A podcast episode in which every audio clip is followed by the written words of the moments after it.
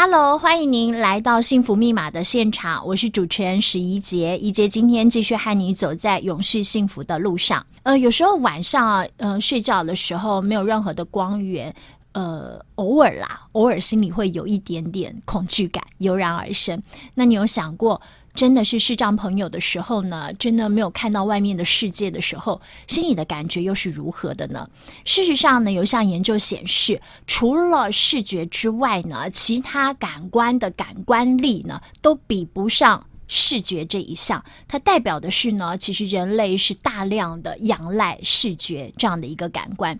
也因此呢，身为身障朋友当中，视障朋友呢，往往被大家认为在这个整个的发展上面呢，是相对弱势的。有没有人能够伸出援手呢？今天呢，我们非常开心邀请到这位幸福大使呢，他事实上不只是服务身障朋友，他让身障朋友平权的路上呢，永续的路上呢，都有了助力，像是等点上了一盏灯光。我们今天非常开心邀请到的是童鸟社企的创办人邱雅云，雅云。来到现场，欢迎你。好，谢谢怡杰。大家好，我是童鸟社企的雅云。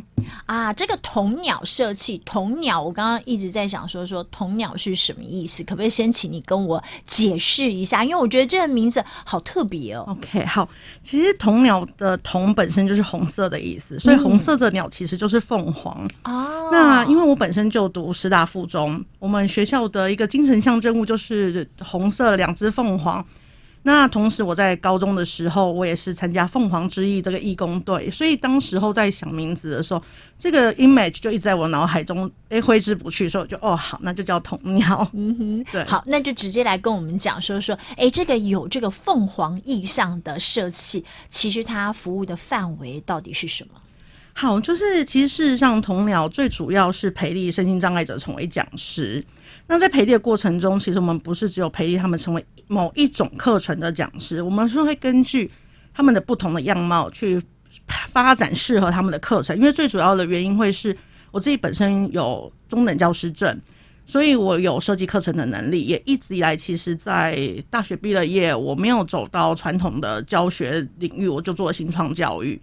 所以一直不断的在做设计课程跟研发的部分，所以就可以用他们的一些专长跟特色去帮他们设计不同的课程。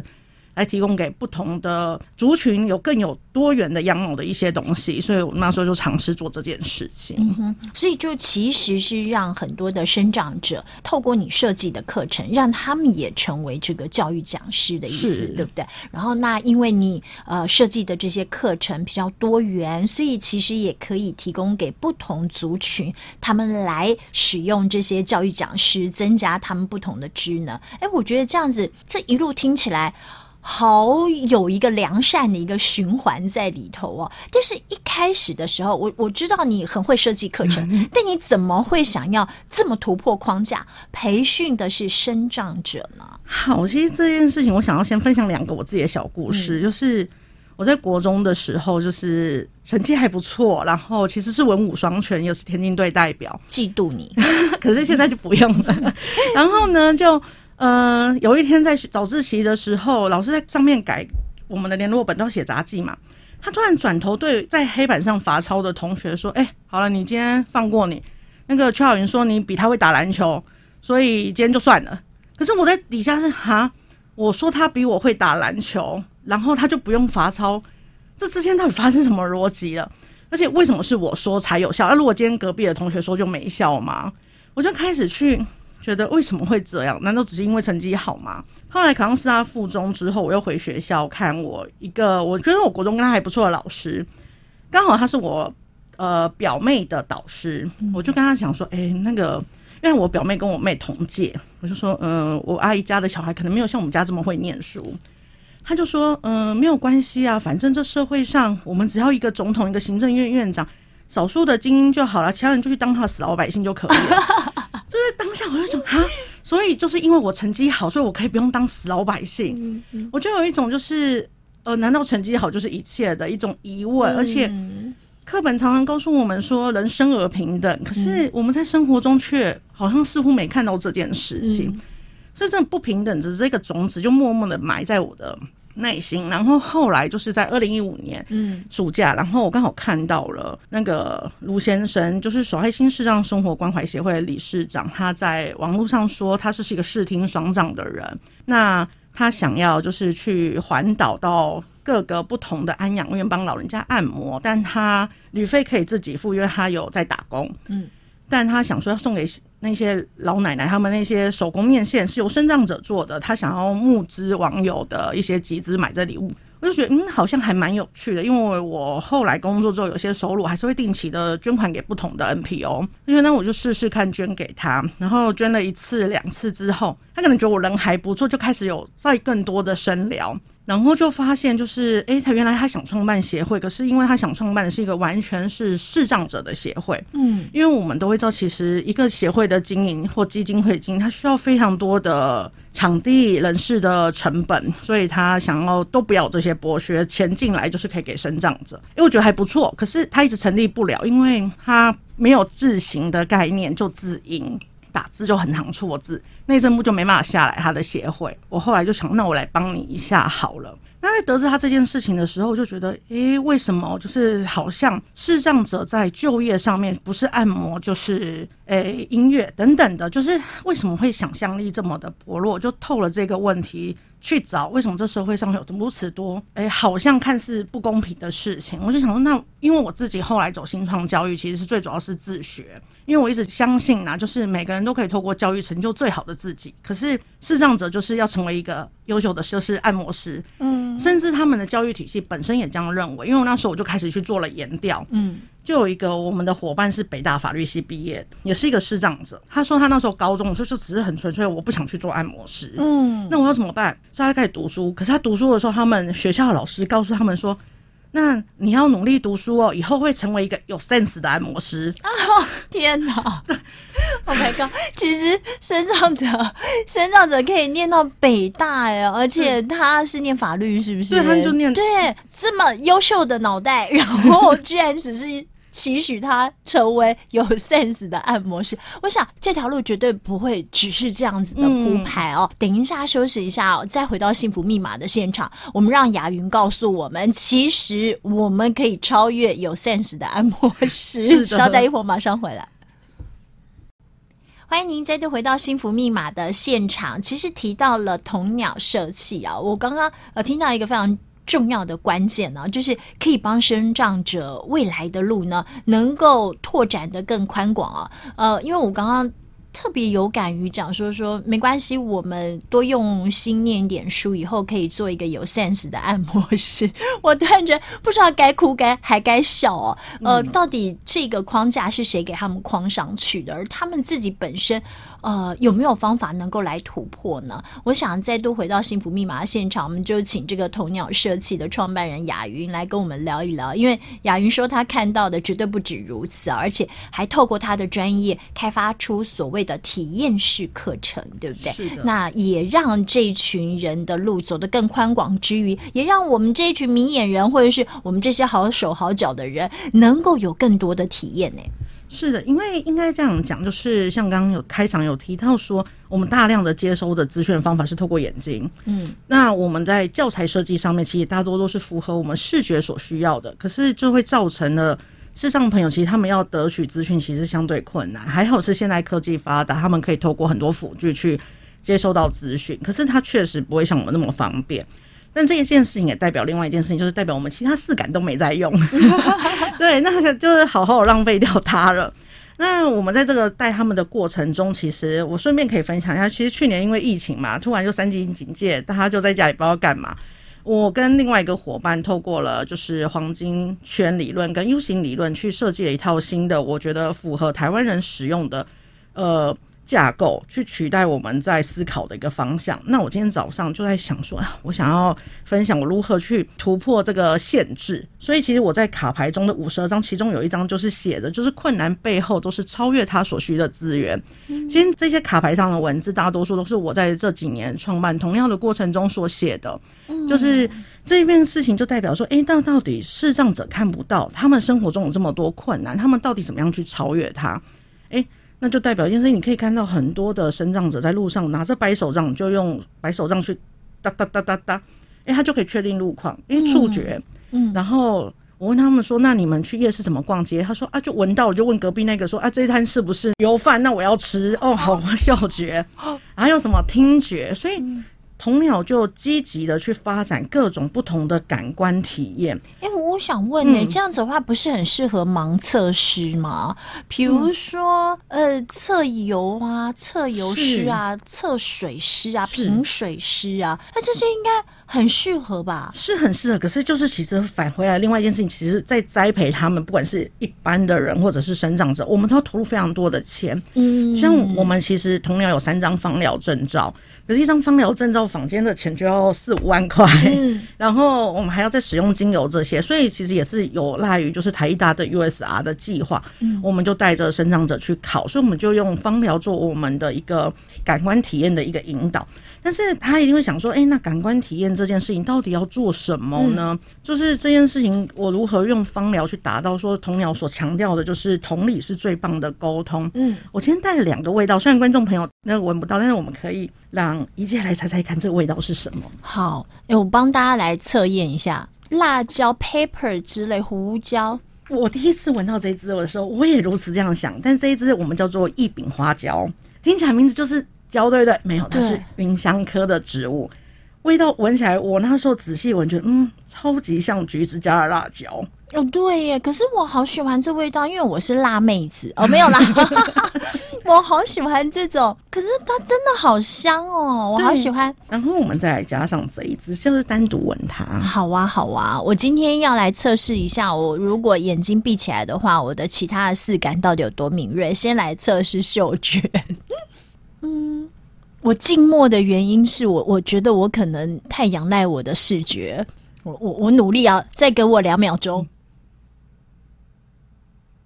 嗯，因为跟刚刚的味道有点像，但是它的味道又多了一点点花香，它比较淡雅一点，对，对不对？没错，这一支是佛手柑。那你现在帮我，可是我觉得它不，它它是单纯的佛手柑吗？然后帮我两支加起来看看。好，好，其实我都跟别人讲说，精油就好像每个不同的人，嗯，你每一支其实都有它特别的个性。可是你把它合起来之后，你有没有这种沉香的，就是橙花的香味就出来了？整个有哎、欸，高级感就出现了，香水就出现了，好好好神奇哦！佛佛手柑加上这种，嗯、就是秉益花椒哦，哎，好神奇哦！然后我在这个过程中，我们就会在我们的就是参与的学员说，你看，就像不同的人。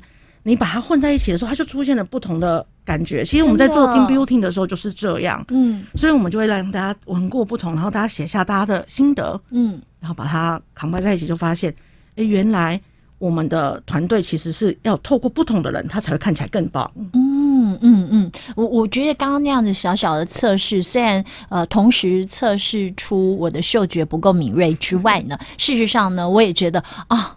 我能够理解为什么要有这样子的一个推想了，因为其实真的刚刚我没有想到那个很像那个花椒味道的跟佛手柑啊两个加起来呢，居然有这么高雅的一个一个味道哦，嗯、而且它的那个前中后段的那个感觉啊，我觉得好一致哦，会让大家觉得说是很舒心的一种味道，跟原本他们个别闻起来其实有很大的差异耶，嗯、所以我觉得好像人跟人之间只要找到了适合的角度的的话，那些。棱角反而会成为了合在一块的特色。是的，所以我们其实非常积极的努力去找到这些东西。那听觉的部分，我们前几年也不断的透过就是申请 SBIR 政府的计划去做了 ASMR 的录音技术的开发。所以，我们同样就因为有一颗假人头哦，去录很多东西。所以，其实到 YouTube 上面是可以看到我们有录生长者怎么过马路。因为我们平常跟你讲过马路这件事情，就是。天哪，他一定很危险，那也是因为我们看到。嗯，那到底是让者怎么过马路？你就戴上耳机，然后听一下我们的 YouTube，就可以听到哦。原来其实听觉是四面八方来的时候，其实它会有立体感。可是我们我那时候其实也是一个困难，就是我去录了很多声音回来要做我们的教材。学员会说，这个声音跟他在外面听的不一样，嗯，所以我就问了我们的就是声音表情老师，嗯，他就说，因为我们的耳膜其实是非常小的一块，可是我们的录音笔其实都很大，嗯，再加上我们的声音其实不是只有从耳道进去，还包括我们的脸颊，所以我们的脸颊也可以对声波有所感应，是是？对，所以它就会震动进去，哦、所以我们的耳骨接收的不是只有空气，还包括我们的皮肤什么，所以我们就要去做一颗假人头。把录音笔埋在里面录双轨，然后就会出现了距离感，就会产生立体效果。所以我们也去申请了这件事情。就是虽然我们是社创单位，可是我们积极的也用了不同的东西去突破我们的教材科学哦。对，其实我听到以后也觉得哇，好棒的一个解方这样子。真的，所以哎，你看哦，如果说真的只是从单单我们就只从视障者他们在生活当中遇到的一些问题，或者说他们怎么样去接触世界，从他们的角度去想这个世界的时候，就觉得好多地方都已经超乎我们的想象。想了，所以我在想，哎，这方面被启发的地方应该是更多的吧？所以通常透过像你们这样搜集了视障者他们生活的这些各个面向之后，嗯、你们希望透过这样的课程，给予接收这些课程的人什么样子的启发？其实最主要还是说，哎，透过刚刚那一件事情，就会发现，哎，原来这件事情是可以这样融合。嗯，可是每个人对那个味道其实敏锐度不一样，因为每个人的嗅球还有他的听力状况都不同。以及其实味道这件事情是完全，我为什么会喜欢味道这件事情，就是它不会进入到我们的大脑，它直接进入到我们大脑边缘体，然后从海杏仁核就进入到海马回，嗯、所以味道是带走情绪的哦，还有记忆，它就而且还有你很多生活的体验，对，所以这件事情就会完全跟你的个人生活有关。嗯，那这件事情就会说到，其实我们每一个人。在解读资讯，我们除了传递资讯外，其实最重要的是解读这件事。在解读这个过程中，可能跟你的经验有关。嗯，因为今天是怡姐，我就讲了一个比较比较呃需要读点书才能听懂的笑话。我在大学的时候，我修了教程要去实习，我去板中实习。那他有收脑麻的学生，那脑麻的学生我们需要帮他写作，就是写考卷。是他考试的时候，他要口述我们写他的作文或什么，他就有一天写默书。他讲完以后就跟我讲，老师。五个字全错，说怎么可能？他说既生于汉末，我就写既然的既，嗯，出生的生，周瑜的瑜，汉朝末年的汉末，既 生于汉末。对，可是他说五个字全错，我说那是哪哪五个字？他说是记性的记，嗯、然后身体的身。嗯于是的于，然后翰林书院的翰，跟那个墨汁的墨。哦，他说是点论论文里面，我说嗯，那你可以证明这个真的是你自己写的，因为老师都写错了。可是因为我是历史系的，所以我那时候寄生于翰墨的时候就觉得哦，一定是因为寄生于和生亮。对，我刚刚也是这样想哎、欸，对哇，所以就是因为真的就是认输、嗯，对，就是我们自己因为自己的习惯，然后想的时候就会往。另外一个方向去了，是对，哎、欸，真的耶！我觉得这个真的是让大家觉得，我们虽然五感健全，但是不见得我们对生活或者说我们的所知有这么多的宽广，这么多深切的一个体认呢、啊。有时候还是真的很佩服他们。等一下呢，呃，幸福密码的现场，我们就告诉大家，其实童鸟的角色就是为了要发掘生长者这些不为人知、让我们敬佩不已的地方。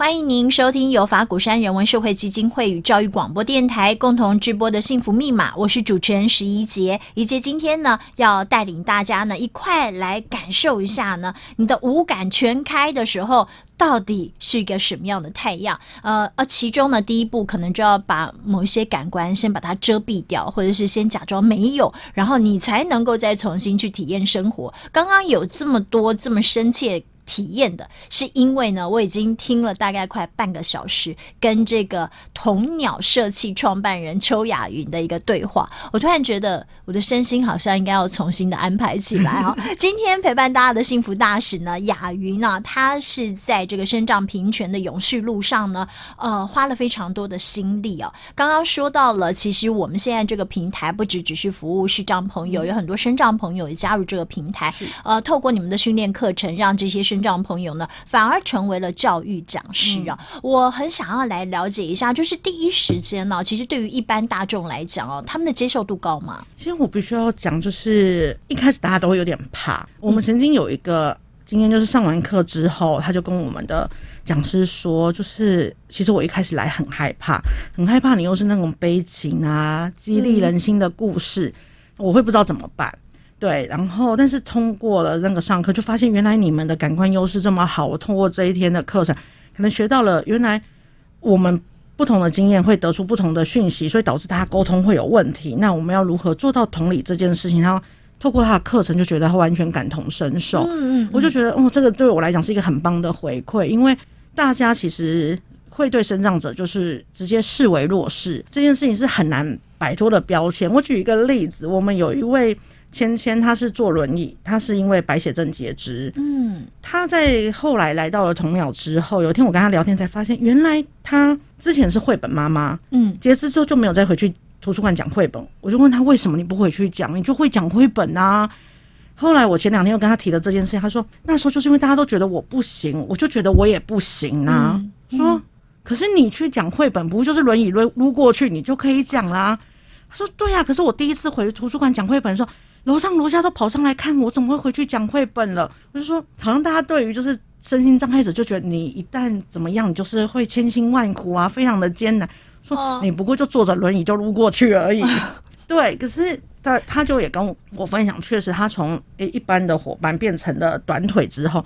对自己的限制也莫名的就变多了。嗯哼，对，那那他自己觉得这这是一个很大的差别吗？还是说他自己不理，反而不理解别人为什么觉得他做不到呢？应该是说他一开始其实也是带着诶原本的身份，然后他也说他以前也会觉得啊，身障者就是什么都不行。哦，所以当他变身障者的时候，他也会觉得啊，就是我大概什么都不行了。嗯嗯，对，所以。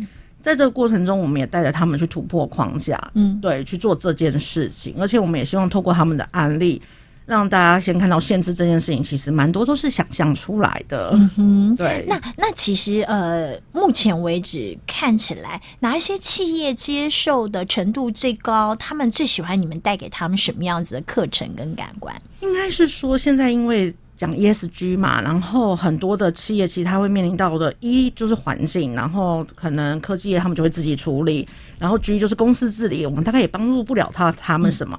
嗯、S 的部分可能很多人都会过往 CSR 的这概念，就是我就捐助某些单位，可是因为 ESG 是希望做跨域这件事情。嗯所以，童鸟这一年下来，其实也跟了不同家的企业做了一些跨域的合作。那最主要，其实像是星光银行今年就跟我们，他们透过他们的专业的就是那个理财经理，去跟我们的身障者讲述理财的概念，然后培力他们有这样的一个概念之后，我们的老师跟我在开始设计课程到偏向去。其实这件事情就会金融，对，金融就是金融也可以成为这样子的一个传递方式哦，好神奇哦。对，因为。我们也必须讲说，对他们来讲，他们就是很专业的经理了。你要去偏向跟孩子们讲金融概念，那个 label 差的就有点多。Oh. 那我们的生长者在这边，他也具备了一些金融知识，然后我们再加上我们的课程转译的技术，我们就可以用一些有趣的故事，比如说我们刚刚讲钱钱，他就是截肢，嗯，所以他需要，我们就设计了一个课程，就是行，我们买鞋去。那他就是讲说他儿子跟他讲要买鞋的事情，去讲到了需要跟想要。然后，所以我们前面先带他要买辅具，他要怎么样去挑辅具，最后再去讲说，哦，他终于可以跟他儿子有了辅具之后，可以去买鞋了。嗯，然后再邀请孩子们画出他心目中的鞋子。嗯，那孩子们也很有趣，有些人画的鞋子说他希望他有印钞的功能，然后或者是他可以飞，哦，超多会飞的鞋子。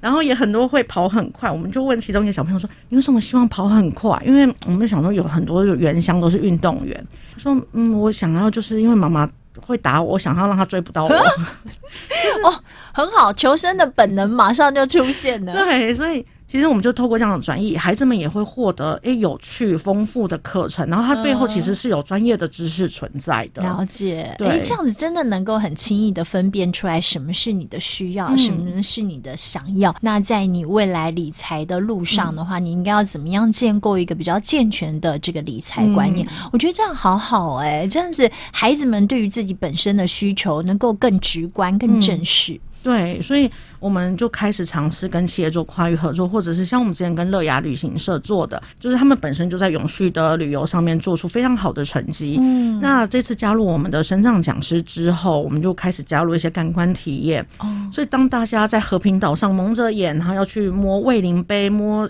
和平岛的岩石的时候，就完全觉得天哪，就是用眼睛看跟用手摸的那种感觉完全不同，然后印象就会很深刻。然后我们再透过就是跟他们把和平岛上的叶子什么，我们请他们先收集起来，然后做拓印。我们把它就是拓印的图再转换成雷雕档，然后用雷雕的方式成为纪念品，大家就会开始跟身障老师们就是有共同的一个记忆，就是触觉的记忆。哦，就是我现在眼前看到的这个七巧板是不是？对，然后当然有些企业他觉得，哎，我可以把这些图案，我把它重新经过了我们的设计师的 redesign 以后，它变成我今年呃礼赠品的包装，其实它就会很有意义，因为不会说我去买了某个。NPO 的庇护工厂的东西，然后就是它上面的，然后我这边就是，诶、欸，我跟生长者有共创出了一幅画，它可能是公司的愿景或者什么的，对，嗯、所以我们就尝试了做这样的一个跨域合作。我可以摸摸看吗？嗯、对，嘿耶。Hey, yeah. 因为我刚刚就一直在想啊，想说什么呃，龟山岛之前也也有登岛啊，然后诶，我我就是只用看的，我连把眼睛闭起来，然后用耳朵听去聆听在那边的风声，或者听出在龟山岛的声音都没有，更遑论嗯，我现在摸的东西好像 我对龟山岛的印象好像因此只有视觉上面的一个感受，诶，真的，我觉得透过触觉。透过听觉，透过嗅觉，我觉得其他的这些感官，如果真的我们都没有好好的去发挥的话，好像。现在回想起来，怎么什么都好像缺一角？我好想把很多地方重新玩过一遍，然后透过像刚刚雅云说的，你你有没有试着去用你的手双手去触摸一下？呃，不管是呃一草一木，或者是说一颗石头，然后一粒沙子，我觉得那个印象应该会是大不同吧。这样的旅游方式，我好感兴趣哦！我真的对我很想要再去。去一趟很多地方，也许我自己都觉得我去过了，但是刚刚透过雅云刚刚的解说，我就会觉得。我好像没有去过的感觉，就是用不同的方式去做记忆。其实我也可以分享，其实我们一开始就带视障者去溯溪。嗯，我们在一零八年的时候带他们去，是的，我觉得应该是台湾第一团。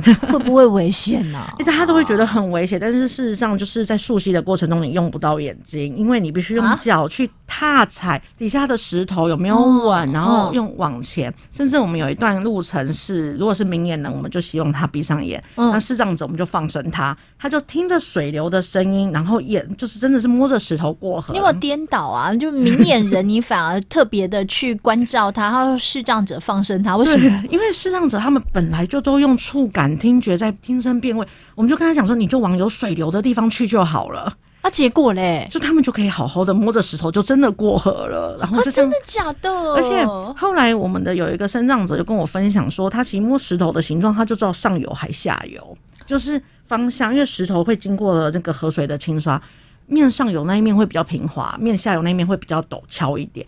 好像真的有道理耶。对，就是我就说，哎、欸，这件事我也知道，但我在高中课本学的。啊，对不起哦。但是我的意思就是说，这相对的，就是哎、欸，他们这样子感官体验之后，其实对孩子在学习其实有不同的那个，所以我们这个很常跟学校合作。太有趣了！我觉得这样的学起来一辈子都不会忘哎、欸。我必须要讲，我也不是功课不好的孩子，嗯、但是你刚刚讲那个，我早就忘光光了，你知道？但是如果透过这样子在生活当中体验，嗯、它一定会印记在脑海里面，一辈子都不会忘记。对，所以其实我们也很常跟学校合作，像我们去溯溪啊，去呃攀树啊，像很多人都觉得攀树很一定他们爬不上去，后来我真的错了，因为。攀树这件事情你，你你反正没有视觉会比较容易，因为就一条绳子挂上去，啊、然后我们就要用一些绳结，然后一直不断的往上。对呀、啊，对呀、啊。全盲的通常做的比较好，因为我们一上去，然后绳子开始晃，嗯，然后我就开始找不到，就是那个地平线在哪，我就会很慌张。嗯、可是反正他们本来就看不到了，嗯、他就教练说哦这样子踩啦往，然后他就一直上去。嗯、反正是我们在那边一直觉得我要踩到地平线，我要看到那个水平，我不要晃。了解了，对我我我突然觉得应该要常常戴个眼罩出门才对，这样子我的生活好像会比较平衡一点。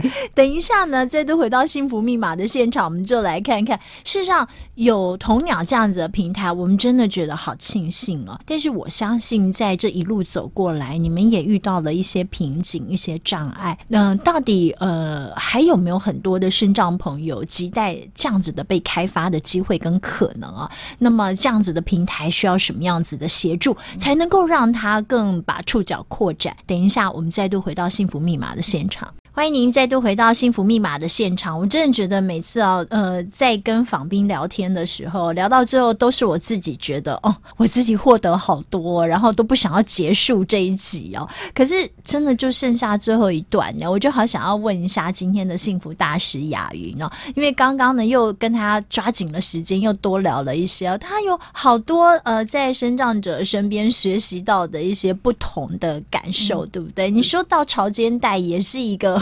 对，很挑战，因为对我来讲，我光想要走到潮间带，我自己都觉得有点抗拒，我就觉得好危险哦。嗯，我觉得危险真的是还好，可是就是因为潮间带有很多的生物，嗯、然后我们在看这些生物的时候，过去都是生物课本上看到，对啊。然后到你要去摸它的时候，其实那个内心大脑的那个冲突感其实是有的。就像我第一次摸海星，我才知道，哎，原来它硬邦邦的，然后。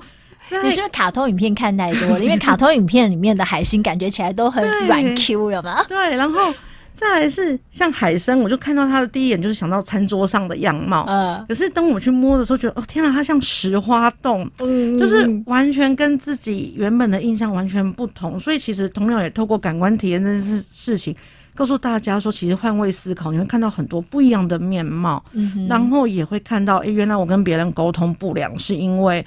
我们没有相同的经验，嗯嗯，对，所以我们希望透过这样的方式，也让大家开始学习延迟批判，嗯，对，就是做任何事情之前，先不要急着去评论什么，先去感受了，然后再来去讨论。嗯、对，我我觉得这些呃延迟批判这这四个字，我觉得好好哦，因为现在的人其实。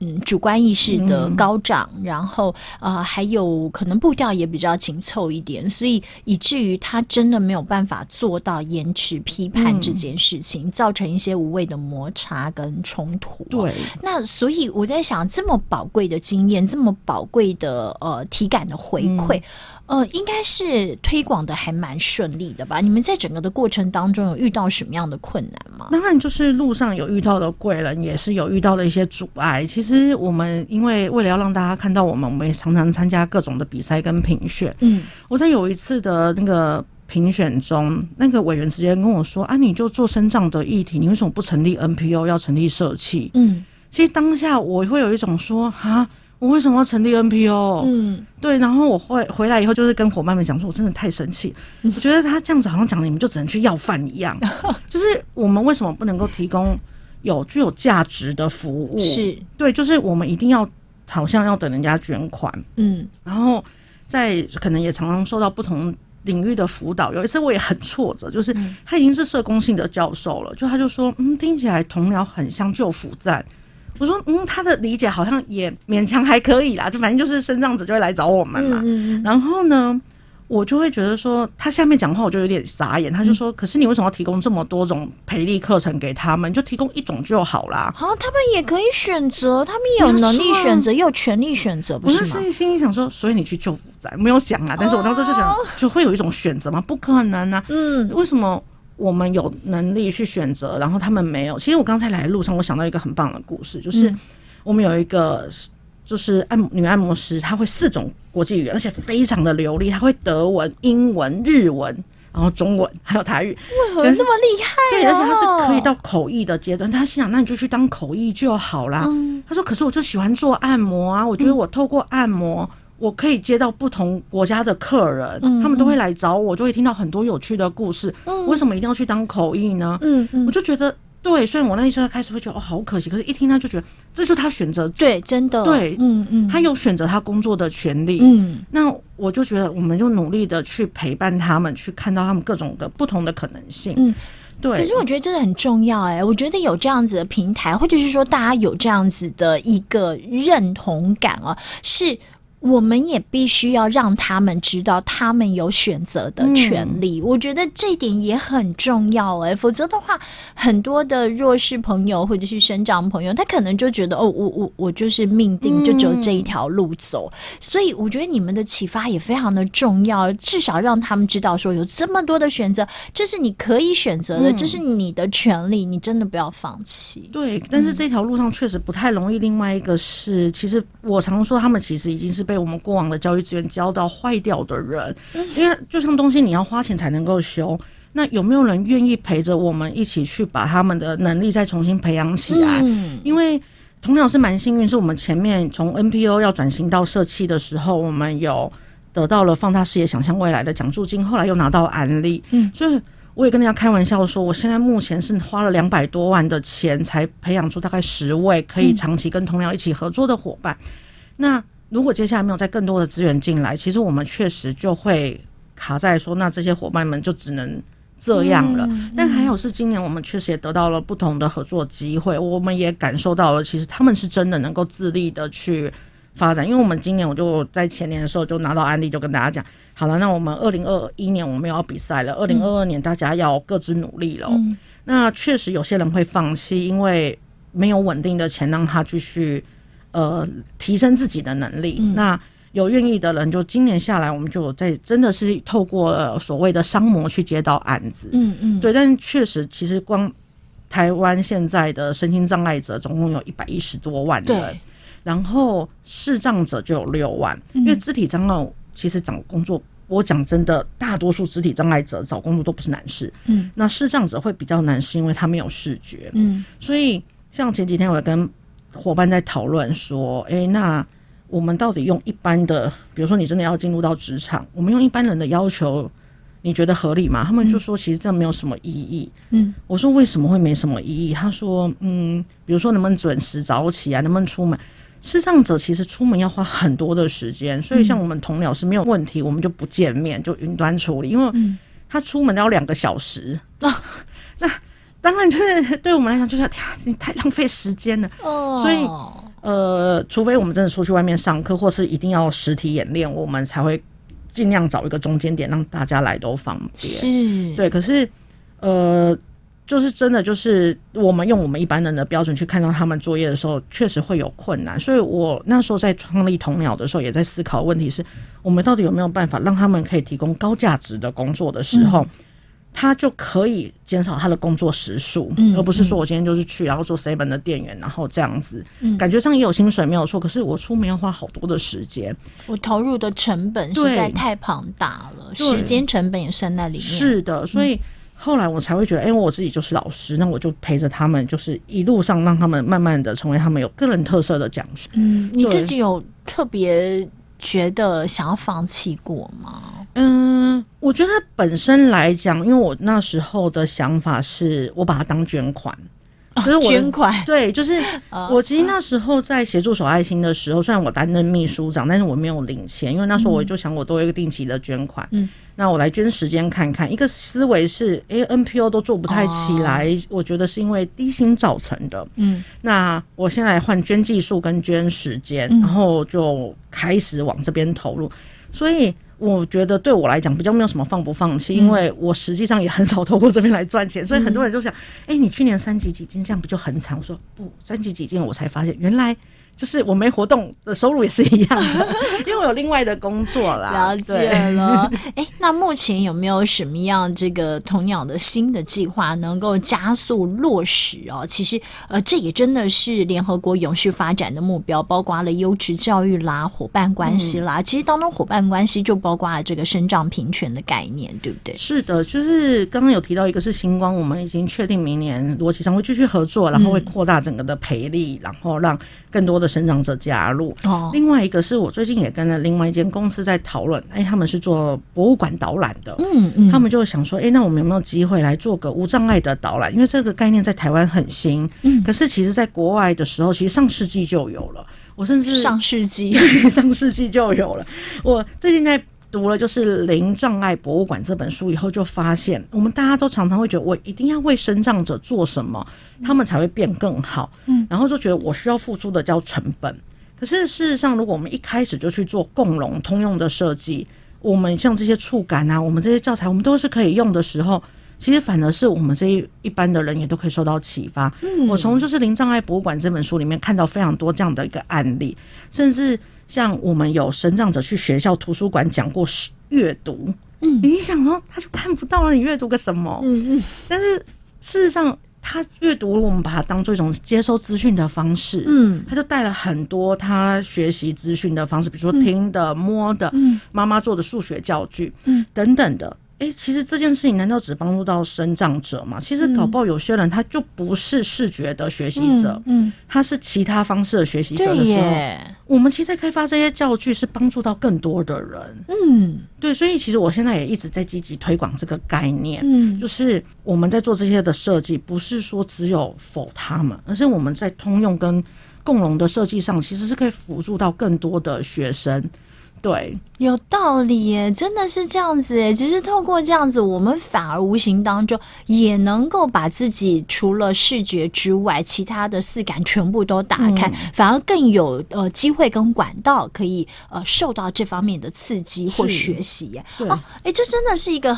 很共融的一个理念呢，对，哇，今天真的是好开心，我舍不得把你放走哦。嗯、对啊，我真的很希望能够有更多的刺激，把自己的五感都能够打开，否则的话不是很可惜吗？嗯、这世界的呃真善美，其实五感同时去体验，或许是一个不一样的面貌。但今天呢，总算是有一个启发，有一个起步啊，所以今天非常非常谢谢这童鸟社企的创办人雅云来到了现场，跟大家呢一块来体验这个五。五感新世界啊！再次谢谢你，也谢谢在这个空中陪伴我们幸福密码的伙伴。我是十一姐，我们下次见，拜拜，拜拜。